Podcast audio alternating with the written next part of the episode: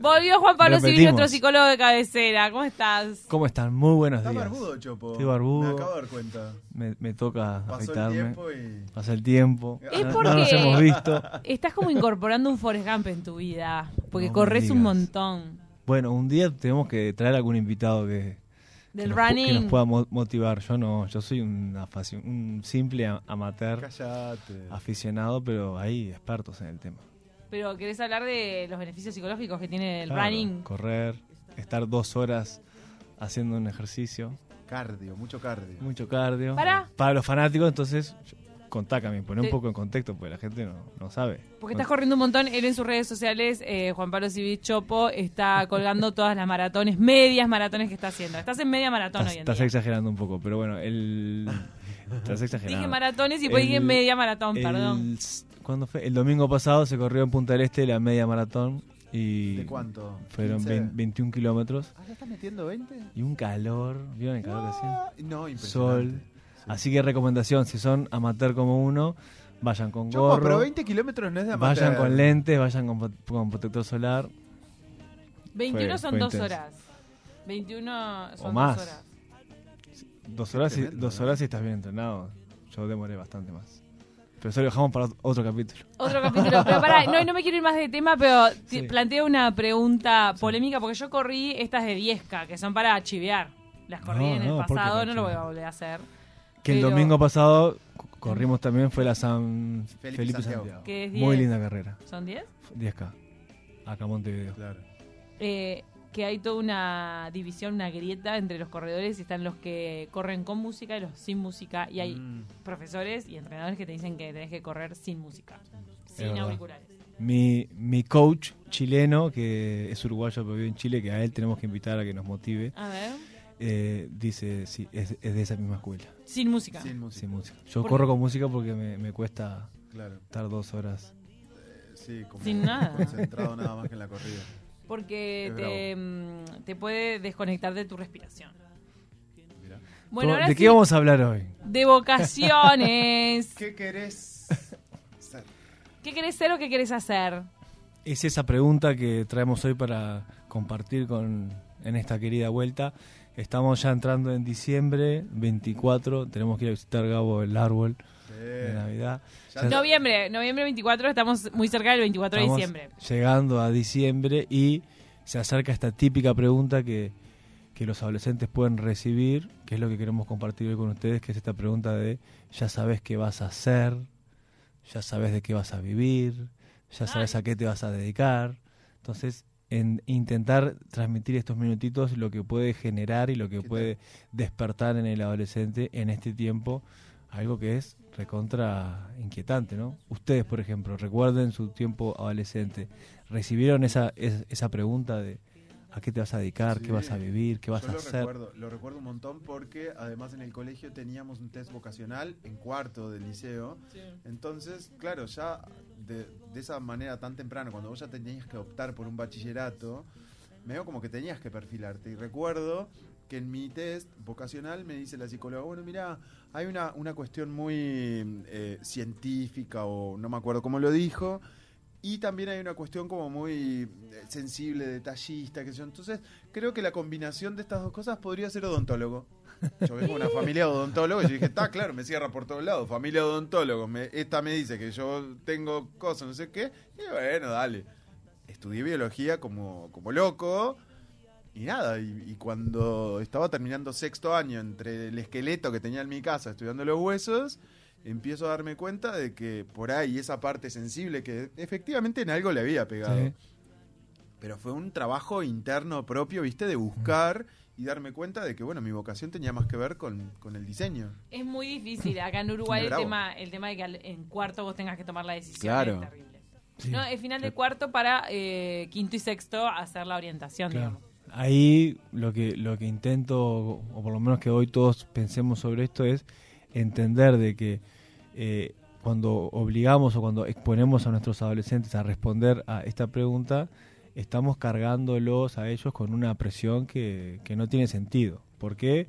Porque primero nadie es idéntico a sí mismo a medida que va cambiando el tiempo, ¿no? Entonces Gabo, poniéndote como ejemplo, eso que vos querías hacer cuando tenías 15, 16 años, seguramente es bien distinto a lo que querés hacer ahora. Claro. Y va a ser distinto a lo que vos quieras hacer en 5 años más. Entonces, vocacionalmente hablando, está buenísimo entender que la vocación es algo cambiante, no es algo estático, es algo que nosotros, los adultos, nos estamos preguntando constantemente Y que no debería ser frustrante. y no debería cambio. ser frustrante ese cambio. ¿Por qué? Porque a veces les, le, le podemos transmitir a nuestros chiquilines la idea de que cambiarse es algo terrible. Claro. ¿no? ¿Vos decís que hay quienes caen en el, en el error de decirle a los adolescentes sí lo que vas a elegir va a ser para toda la vida? Sí, hoy eh, lleno. Mirá. O sea, la, la gran duda, horror. la gran duda que tiene el adolescente y por eso quise compartir ahora porque este es el momento del año donde se ve mucho esta pregunta es, bueno, están angustiados porque no saben eh, a- en dónde se quieren anotar o no saben qué quieren hacer Claro. y cuando uno rasca un poco y, y ve que está atrás de esta duda aparece esto, ¿no? Bueno, y si me cambio y si no me gusta. Así que importante también transmitir esta idea. Si te cambias, bienvenido sea ese cambio porque responde a una pregunta que te estás haciendo. Claro. Y parte del crecimiento también, porque de última, si vos, no sé, por llevarlo a un lugar más tradicional, decís voy a hacer economía, pero de repente pasaste un año y te picó como el bichito, viste, de otra cosa, qué sé yo, también hay que, hay que tener en cuenta que ese año académico, independientemente de que no sea en una rama en la cual vos después te vayas a desempeñar, algo te, te, te enseñó también, conociste gente, te enfrentaste a docentes, rendiste quizás algún parcial o examen, o sea, como que adquiriste aprendizaje Mm. para la vida más que para tu exacto. carrera. Y aparte ahí, Gabo, hay algo que me, me gusta transmitir también, que, que se ve mucho, que cuando uno cuenta su propio proceso vocacional, sin darnos cuenta, le ponemos esto como de, de épico, ¿no? De Claro. cuando yo tuve 15 y elegí tal cosa, cuando Claro. yo tuve 17 elegí tal otra. Y después uno trata de conectar con lo que el chiquilino o con lo que la chiquilina siente y con lo que está pensando.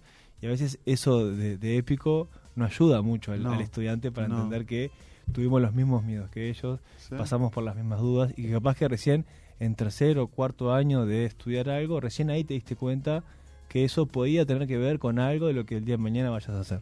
Pero no, no es algo lineal, ¿Sabes? eso hay, que insistir en esto, es algo cambiante, no es algo estático, es algo hiperdinámico. ¿Sabes qué creo que pasa también de, de haber vivido en una ciudad del interior y hacer como la transición y demás? El hecho de la presión que sienten muchos adolescentes viviendo en el interior de este país, un país no Mm. descentralizado, que para seguir una carrera universitaria Mm. tienen que trasladarse Sí. a la capital. También está esa presión de, uy, mi generación ya lo tiene re claro, se van Y yo, y yo claro, todavía no, entonces me tengo que Claro. quedar un año más claro. y como que medio que perdés el hilo, hay cambios sustanciales en tus relaciones de amistades, ¿no? O sea, Sí. puede llegar a ser muy frustrante también eh, vivirlo presionado desde ese lugar. Y más, y más Gabo en este tiempo, en donde en este tiempo del adolescente, en donde la comparación y, y el que dicen mis compañeros es la vida. Me está tocando, por suerte, gracias al libro Adolescente, pasamos el aviso. eh, Yo te Un iba a preguntar éxito, también un porque éxito lo me pueden- imagino que está agotado en muchos lados. Pero eh, agotado no, agotado no, pero tenemos Pero en, va nuestros, en segunda nuestros edición. primeros 70 días 700 unidades Es, vendidas. es un, Opache. es un ¿Qué te bestseller. Es un- va a ser, va a ser. Sí, claro. para Entonces- Navidad también es para el arbolito. Podemos traer alguno para regalar. Podemos hacer, en, la próxima hacemos alguna, alguna idea creativa. Pero bueno, lo que, lo que quería compartirles era que a raíz del libro me está tocando acompañar también y conocer distintos chicos del interior, Claro. distintos a- adolescentes. Y me toca, me toca preguntarles esto de, bueno, ¿qué es lo que les preocupa? ¿Qué es lo que le- les inquieta? El futuro, el qué voy a elegir, el qué carrera elegir, es de las grandes preocupaciones que los chiquilines suelen, suelen tener. mochila, Imagino ¿no? el matete que, que- que muchos deben de tener con este cambio de producto de la pandemia donde todos nos de alguna manera nos acomodamos y empieza a regir esto de che, mirá que también hay una vida virtual por la cual también Claro. las cosas pueden funcionar. Entonces, vos venías diciendo, está, sí, yo voy a ser médico, pero ahora resulta que ser médico también tiene un cambio, por tirar un ejemplo, ¿no? Sí. Todas la- la- las subocupaciones virtuales, tremendo. digamos. Y ahí, Mira, tu libro tendría que ser obligatorio para la gente. No, y ahí y ahí también poder compartir con ustedes y con la audiencia que, que nos escucha esta idea importantísima de que es desde, desde donde también quería insistir hoy de por qué para el adolescente es tan difícil elegir. Primero, esto que dijimos hoy, que elegir es parte de crecer también, ¿no? Claro. Esto lo sabemos. A medida que nos vamos convirtiendo en adultos, tenemos que tomar elecciones y hacernos cargo de las cosas que elegimos. Pero en el adolescente, una de las cosas que madura, se acuerda que insistimos mucho cuando vinimos a hablar sobre el libro, de, de esta idea de que son seres en construcción, que están transformándose, un cerebro que no termina de hacerse adulto, entonces es como, como que está en el horno y se va moldeando y para eso hace falta tiempo. Una de las cosas que madura en el cerebro adolescente tiene que ver con la capacidad de retrasar recompensas. Ejemplo concreto, siempre pongo este ejemplo. A Isabela, mi hija más grande, le digo, portate bien que mañana vamos al parque. ¿Qué me va a decir Isabela? Mm, No, tiene ni idea. Porque no sé qué es mañana. No sé qué es mañana, exac- exactamente. Quiere que sea ya, quiere que sea hoy. Entonces, esta capacidad de retrasar la recompensa en el niño va madurando y va creciendo a medida que este cerebro se consolida. Cuando uno es adolescente, esta capacidad no terminó de madurar. Entonces, si a vos, Camila, adolescente, a los 15 años, te decían, ¿qué vas a hacer en 5 años? Ay. Hay que entender de que esa capacidad todavía no terminó de madurar. Entonces, vos imaginarte un futuro Ay, es mucho más difícil. Hasta, cuando sos adulto. Exacto. Para un adulto es difícil, imagínense para un chiquilín donde ese cerebro todavía no terminó de moldearse. Y ese futuro tiene que ver con a dónde voy a ir el fin de semana, qué me voy a poner. Hoy, hoy estaba ano- eh, viendo Ah, unos, unos papeles de, de chiquilines que me contaban esto de cuáles sean sus preocupaciones y una preocupación era qué me voy a poner el fin de. Que está bien, es súper valioso. Entonces es no, no saber qué va a pasar este viernes y tampoco no saber qué va a pasar en cinco años con lo que me toque estudiar. Claro. Eh, yo te iba a hacer una pregunta que me, me genera dudas, eh, lo de los test vocacionales y esta orientación vocacional que se le da en el liceo. Quiero pensar que en todos los liceos públicos privados existe la orientación vocacional, ahora estoy con la duda, pero eh, es- lo que busca es destacar o, o encontrar en el adolescente es son los intereses, los gustos, Sí. las pasiones, ¿es eso más o menos?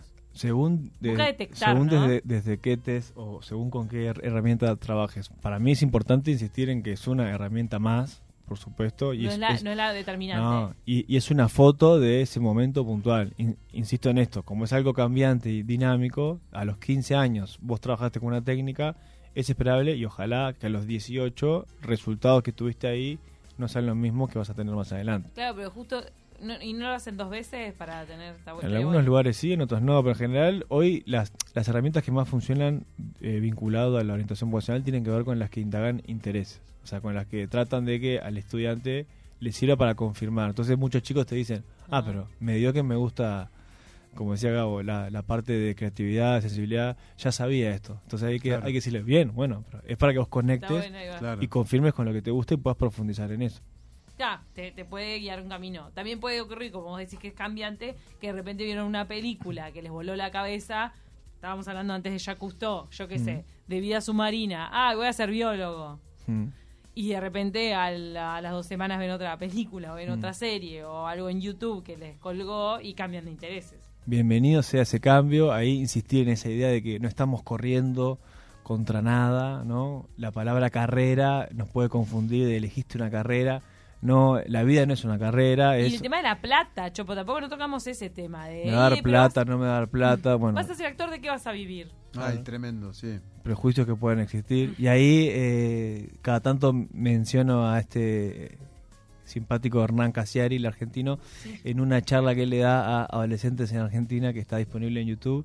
Él dice, queridos niños, arranca así, eh, dice, desconfíen de los adultos que están, Ay, sí. que están todo el día con cara de orto. Es buenísimo. Perdón por la, por la, por la palabra. Pero bueno, ¿a, Oh. a qué se refiere con eso? Con que el loco lo que quiere transmitir es esta idea buenísima de aquellos adultos que están hablándole a ustedes, adolescentes, y que están desmotivados, apagados, enojados, aburridos, seguramente estén viviendo de algo que no les gusta. Claro, no hicieron Claro. una buena elección. Entonces, ¿por qué no mejor que estos chiquilines y los adolescentes se acerquen a adultos que estén inspirados, creativos, positivos, porque desde ahí van a poder entender qué fue lo que hizo él para elegir.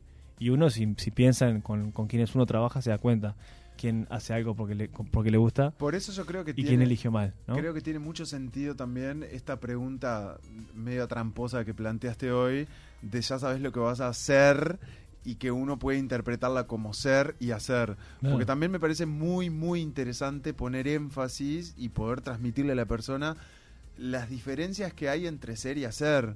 O sea, yo puedo hacer un montón de cosas que Exacto. no me van a, a- a- Exacto. bueno, no, no, A no- definir. A que exacto, a definir lo que soy. Y, y que si algún adolescente nos está escuchando, que le pueda decir a esos padres, yo qué sé qué voy a hacer. ¿no? Claro, exacto. ¿Quién sabe acá lo que cada uno es? O sea, es cual. algo y lo vamos construyendo.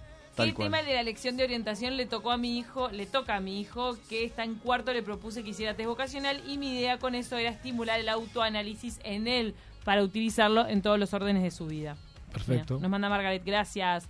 Margaret, saludos también al falso ninja y a María, si no me equivoco, María también está ahí en también está ahí conectada mirándonos o escuchándonos también. Nos tenemos que ir volando. Gracias Juan Pablo Civil por este gran regreso. Un placer, Chopox. Y vo- próximamente volvemos con, ¿saben quién? Con adolescentes de carne y hueso. Ya está comprometida ¡Ay, su viene! Participación. genial. Que Ah, hoy tienen encanta. una muestra de teatro. De carne y hueso, como La muestra de. Claro, para que vean que, que existen. Reales. Para, porque es importante no hablar Eva, en nombre de ellos, sino Claro. escucharlos a ellos. Y hoy tienen su muestra final de teatro, entonces me pidieron que no les saquemos el foco y después de hoy ya quedan libres para venir. Están bueno. concentrados.